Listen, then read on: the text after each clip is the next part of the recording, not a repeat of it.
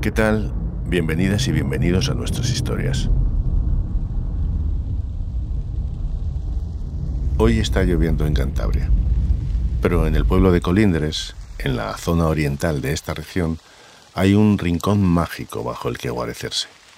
Es una encina, un árbol especial, protagonista de estos últimos meses. Estamos hablando de un ejemplar de Quercus ilex que mide unos 16 metros y tiene un tronco de casi 4 metros de perímetro. Yolanda Arce es concejala de este ayuntamiento de apenas 9.000 habitantes y ahora mismo se está refugiando bajo la frondosa copa de este árbol. 16 metros es el equivalente más o menos a un edificio de 5 pisos. Todo el tronco retorcido y esa, esa dispersión de esas ramas bueno, la verdad es que es un aspecto, un aspecto muy mágico. Sus ramas se retuercen de manera caprichosa y su corteza es gruesa, un caparazón con el que se ha protegido durante 400 años. Sí, cuatro siglos, esa es su edad. Hay que volver atrás, muy atrás, alrededor de 1700 para empezar a contar.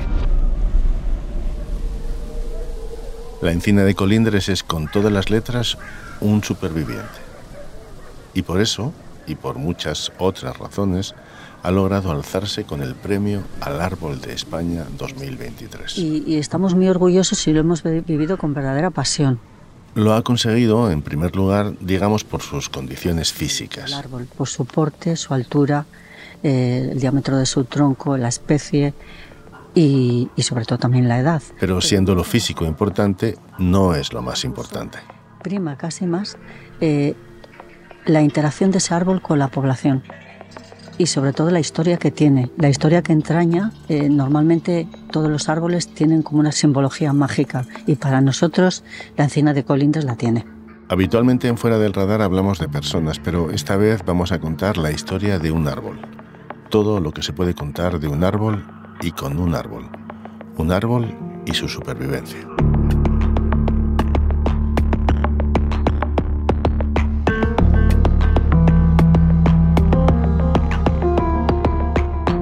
Fuera del radar. En este episodio, la encina de los cuatro siglos. Once piezas, once árboles quedaron finalistas del concurso. Un pino, un olmo, un castaño, un roble, pero la encina, la encina de Colindres fue la elegida. Y vamos a descubrir por qué todo un pueblo luchó por ese reconocimiento la encina de San Roque lo que ha sido es una observadora de, otras historias. Lo más bonito de Colindres, no cabe duda. esta encina se quedó aquí y el resto de las eh, eh, encinas fueron cortadas? Significaría eso de, cortar toda la es el paisaje que había en Colindres en esta Pues tenemos la encina, que es una visionaria de todo de eso. circunstancias, de leyendas, de, historias que al final eh, cada vez más confirman por qué este árbol ha resistido aquí.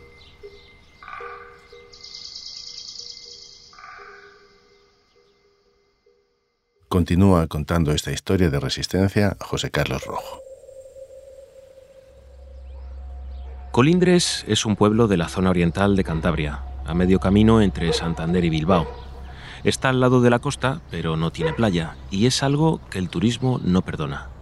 Por eso necesita un nuevo impulso, y por eso también, desde no hace mucho, hablar de Colindres es hablar también de una encina. Bueno, así que este es el árbol famoso, pues sí, ya ves, aquí ya, ya acabamos de llegar y como ves, ahora que nos aproximamos, es espectacular. Yolanda Arce, concejala, hace las presentaciones. Y te puedes fijar el porte que tiene, esa, ese tronco retorcido. Al tacto, la corteza se siente como una costra gruesa que se ha ido consolidando con el paso de los siglos. Es rugosa, esponjosa, Está cubierta de musgo y sirve de cobijo para un buen número de insectos que habitan los recovecos. Esta encina es un árbol emblemático en Colindres y es una historia muy conocida por los vecinos, pero en realidad siempre ha pasado desapercibida. Quizá porque cuatro siglos son difíciles de resumir, o quizá porque lleva ahí tanto tiempo que todos se acostumbraron a su presencia. Incluso a la propia Yolanda le ocurrió. Bueno, hace unos años el ayuntamiento de Colindres adquirió un mapa que se había descubierto por el archivero de Laredo. Era un mapa que representaba el camino de la ruta de la sal y en ese plano sobre todas las casas, los árboles, los cultivos, los ríos destaca un árbol y es la encina de San Roque. Siempre me llamó la atención, pero ahí se quedó. Se acordó de ella unos años después, en 2019, cuando se le ocurrió la idea de presentarlo al concurso de Árbol de España. Surgió por una conjunción de tres aspectos. La historia de la encina, que está registrada en un plano de 1778, la plantación que estamos haciendo para recuperar la ladera de la Sierra de Colindres y eh, el hecho de que se haya utilizado como el símbolo para celebrar el Día Mundial del Medio Ambiente con los escolares del municipio. Vayamos entonces por partes. Detengámonos primero en ese mapa y hagamos un ejercicio de imaginación para viajar al pasado. Nos vamos de viaje con la encina. En 1200, el conocido como Camino Real, que unía Burgos con Laredo, era la forma más corta de viajar desde Castilla hasta la costa cantábrica. Pronto se convirtió en una vía fundamental para los comerciantes. Por aquí pasaban todos los mercaderes de la lana y el trigo de Castilla que se dirigían al puerto de Laredo. Se cargaban toneladas de cítricos, carbón, maderas, maíz, harina, una industria que fue dejando mucho dinero en la zona y que también recorría el camino inverso, del mar hacia Castilla sobre todo con la venta de pescado en escabeche. Todo ese tránsito de muchas personas que ahora nos parecería nos parecerían muy pocas, ¿no? Porque ahora los viajes son son mucho más multitudinarios y el comercio también, ¿no? Pero en su momento hay que entender que ese camino, el camino real, sería una autopista. ¿eh? Adrián Setienes, concejal de Patrimonio y Educación en Colindres, y es también quien mejor puede hablar de todo esto, porque además de historiador y autor de seis libros, es una de esas personas que se emociona cuando habla del pasado de su pueblo. A raíz del camino, pues se vincula toda la historia que ha tenido este municipio, se vincula toda la historia que ha podido observar esa encina. Durante estos años, a orillas del camino, la encina habrá visto a cientos, miles de peregrinos y comerciantes, y también incluso a reyes. ¿Por qué pasaron por por ese camino real Carlos V, Felipe II, antes de que brotara esta encina en concreto, pues porque también, pues porque en sus viajes esta era la forma más sencilla de viajar y de hecho, pues Felipe II tuvo aquí uno de sus huertos reales, lo tuvo. Se sabe que un camino trae riqueza y beneficio, pero también enfermedades. Ese tránsito de caminantes era también una de las grandes vías de transmisión. Hasta Colindres también llegó la peste del siglo XVII y en el XIX el cólera, la viruela y también la gripe. Pues de repente traían enfermedades que venían de otros sitios para los que, como hemos vivido ahora con el COVID, pues para los que nuestras defensas no estaban preparados, ¿no? Por este motivo, en un radio de apenas 10 kilómetros a la redonda, hay varias ermitas, cinco en total. Junto a la encina está la de San Roque, que además de ser protectora de los animales, también lo era contra las epidemias si el hecho de, tener una ermita de San Roque servía o no servía para evitar, para evitar esa, la peste o cualquier otra enfermedad, pues la verdad es que eso ya queda en la fe o en las creencias de, de cada uno.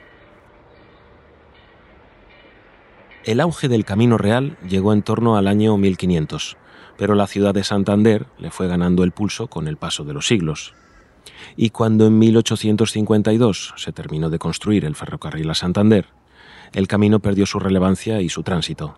A día de hoy se ha convertido en el lugar perfecto para pasear. Pues vienen bastantes visitantes ahora a ver la encina, eh, hay, pues hay caminantes, hay paseantes, hay ciclistas, y dices, por aquí ha pasado la autovía más importante de, aquella época, que ponía en comunicación a los castellanos con, con todo el norte de Europa por vía marítima gracias al puerto de Laredo. Pues estamos justo en el enclave donde se cree que los astilleros estuvieron hace unos 400 años. Donde hace siglos estaban los astilleros de Colindres, ahora hay una gran marisma rodeada de un parque donde los árboles han recuperado el espacio. Conviven aquí encinas, álamos, sauces, arces y también moreras. Esto es ahora totalmente diferente. en la actualidad no queda nada de lo que fue aquella industria, y es que aquí se fabricaron algunos de los barcos más importantes de la época. Isabel González García es secretaria de la Asociación Colindres, Astillero Real, y me cuenta que hace seis siglos la industria naval era una de las más fuertes en esta zona de Cantabria, gracias, en gran parte, a los astilleros Falcote. Aquí es donde se cree que se construían porque, mm, según decía la gente, eh, estaban rodeados de agua, eh, de, hecho muchas veces las maderas se las llevaba al agua cuando venían temporales. Una de las embarcaciones más importantes que se construyó aquí en el siglo XVII fue el galeón Nuestra Señora de la Concepción y de las Ánimas. Fue la capitana real de una flota de las Indias que se utilizaban pues para proteger a los comerciantes en, alta mar y, también eh, eran de guerra. se sabe que el buque pesaba unas 1.300 toneladas. Eh, cuanto más grandes se pudieran construir, mejor. Por culpa de esa ambición, la madera se convirtió en una materia prima fundamental. Pues esta madera era más flexible, era más, eh, más duradera para el agua eh, tenía muchas formas que, porque todos los, galeones llevaban pues unas, mm, unas medidas y, muchas veces un árbol en concreto valía para toda una pieza. Para construir aquellos buques se necesitaron muchos árboles. Árboles como el roble, el nogal y sí, también la encina. Eran los que proporcionaban la mejor madera. También se utilizaban para hacer carbón y que las herrerías fundieran el hierro de las balas y los cañones. Por aquel entonces, España se jugaba los cuartos como potencia mundial, y claro, lo que hoy llamamos conciencia ecológica, pues no existía. Para construir los galeones, pues eh, esquilmaron muchos bosques, cortaron mucha, mucha madera, sin, sin ton ni son. Los astilleros de Colindres estuvieron operativos 100 años y acabaron muriendo de éxito. Tanto se construyó y tanto se taló que la falta de madera y la falta de calado en la ría impedían que los barcos salieran a flote la erosión de los bosques se tradujo en lodo y ese lodo terminó cayendo al río, haciéndolo menos profundo. Fue apenas un siglo en el que se taló todo lo que podía talarse en Colindres, todo menos una encina. Hacemos una pausa y enseguida volvemos. La encina de Colindres, con 400 años de vida, ha sido testigo de múltiples epidemias.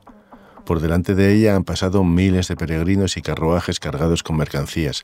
Ha recibido la visita de reyes y también ha visto cómo el entorno de esta villa se transforma rápidamente debido al auge de los astilleros. La construcción de barcos se llevó muchos árboles por delante, pero no a ella. Ella resistió. Ahora el pueblo quiere revertir ese error y recuperar aquel paisaje. Ya están trabajando en la reforestación de la zona. Así que hemos estado en el camino, hemos estado en el puerto y ahora nos vamos al monte con José Carlos Rojo. Esto está alto, ¿no? Esto está... Bueno, realmente no está muy alto, pero en cuanto cogemos un poquitín de, altura aquí, una vez pasado el lavadero, eh, vamos viendo unas vistas de colindres eh, estupendas. Se ve todo Estamos en la zona alta de Colindres, donde termina el pueblo y comienza el monte.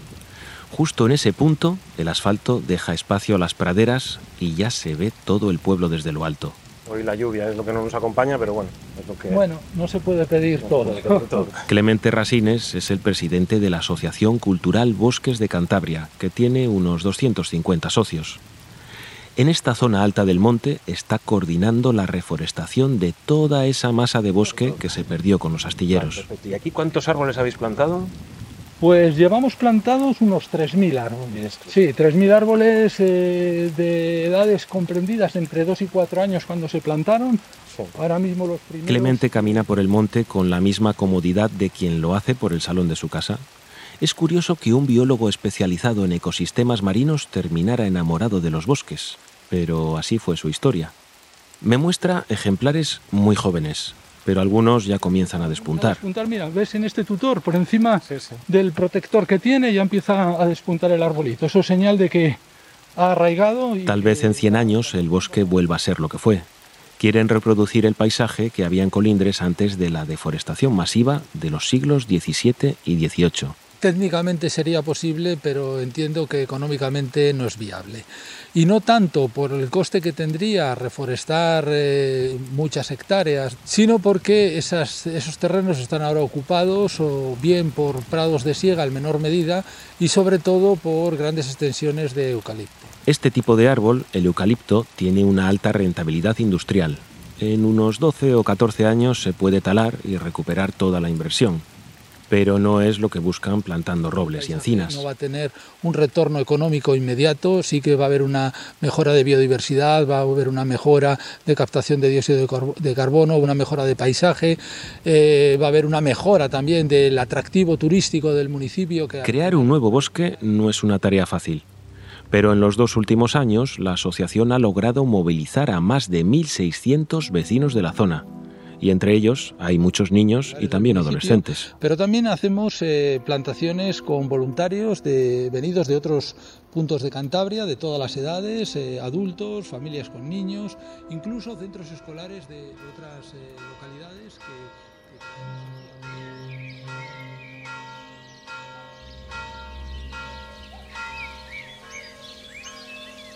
De vuelta al pueblo, continuamos conversando sobre todas estas cosas hasta que la lluvia nos sorprende de nuevo y nos resguardamos bajo la encina. Tienen cinco años, creo recordar. Y, bueno, pues ya empiezan algunos a despuntar. Hay muchos pájaros que, como nosotros, han elegido su copa para protegerse del agua. Ahí arriba conviven de manera armónica, como si fuera una comunidad bien avenida. Clemente me cuenta que llevaban trabajando en el proyecto de reforestación desde 2019 pero que fue en la encina donde encontraron el símbolo perfecto para este proyecto. El hecho de que la encina de San Roque haya sido eh, nombrada árbol del, árbol de España en 2023, eh, pues ha, ha sido una llamada de atención importante para no solo para los vecinos del lugar, sino también eh, ha suscitado interés a nivel regional. Ahora mismo, eh, pues ha hecho que de alguna manera se ponga de moda esta tarea de eh, recuperar el bosque. Han notado ese empuje, ese impulso, especialmente entre los chavales los jóvenes pueden ver de primera mano el efecto que tiene repoblar todo un monte. Ver cómo un espacio eh, se puede transformar, se puede revertir una situación que durante siglos tuvo sentido, pero que ahora mismo ya no lo tiene. En este paseo por Colindres y la historia de su encina es necesario hacer una penúltima parada. En el Instituto del Pueblo hoy toca clase de música. En el patio los jóvenes cantan dirigidos por el director del centro, Gerardo Carbajo, que también es el profesor de música. Él los acompaña al piano. Bueno, perdona Gerardo que se ha interrumpido la clase. Nada, tranquilo, no, no, pasa nada. Bueno, ya has visto que hemos estado cantando. Nos sentamos en una sala grande y por los pasillos aún se escucha a los alumnos correteando.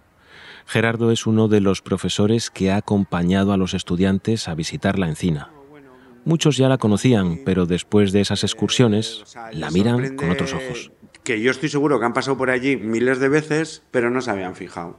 Y entonces, ahora que les explicas ¿no? la importancia de esta encina, que es una superviviente, pues que el tamaño del tronco, el tamaño de la altura, pues se sorprenden mucho, ¿no? Porque parece como que es que la miran por primera vez, ¿no? Sobre todo, les sorprende su edad. Porque, claro, no se puedan creer que un árbol pueda tener 400 años, ¿no? Y, y les empiezas a contar hechos de la historia, bueno, a algunos les suenan, otros no, ¿no? Pues que han ocurrido cuando ese árbol ya estaba allí, ¿no? Eso les, les descoloca un poco. A través de la encina, los profesores les pueden contar lo que ha ocurrido en Colindres en los últimos siglos. En este pueblo han, pasado cosas muy trascendentes a lo largo de la historia y, luego además pues tenemos la encina, que es una visionaria de todo eso. Ha vivido esas épocas. Maestros y alumnos también han subido al monte para participar en las tareas de reforestación y plantar nuevos árboles.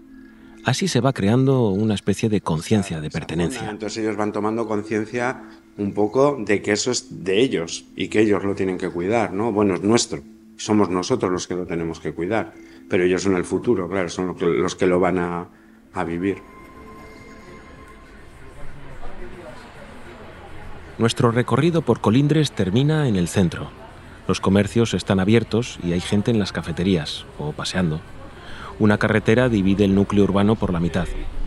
Aquí muchos celebran que la encina haya logrado ser distinguida con un premio nacional. Creo que en un futuro pueda ser una forma de empezar a, descubrir Colindres, ¿no? que es el gran desconocido de esta zona oriental. María José Martínez es presidenta de los empresarios de Colindres.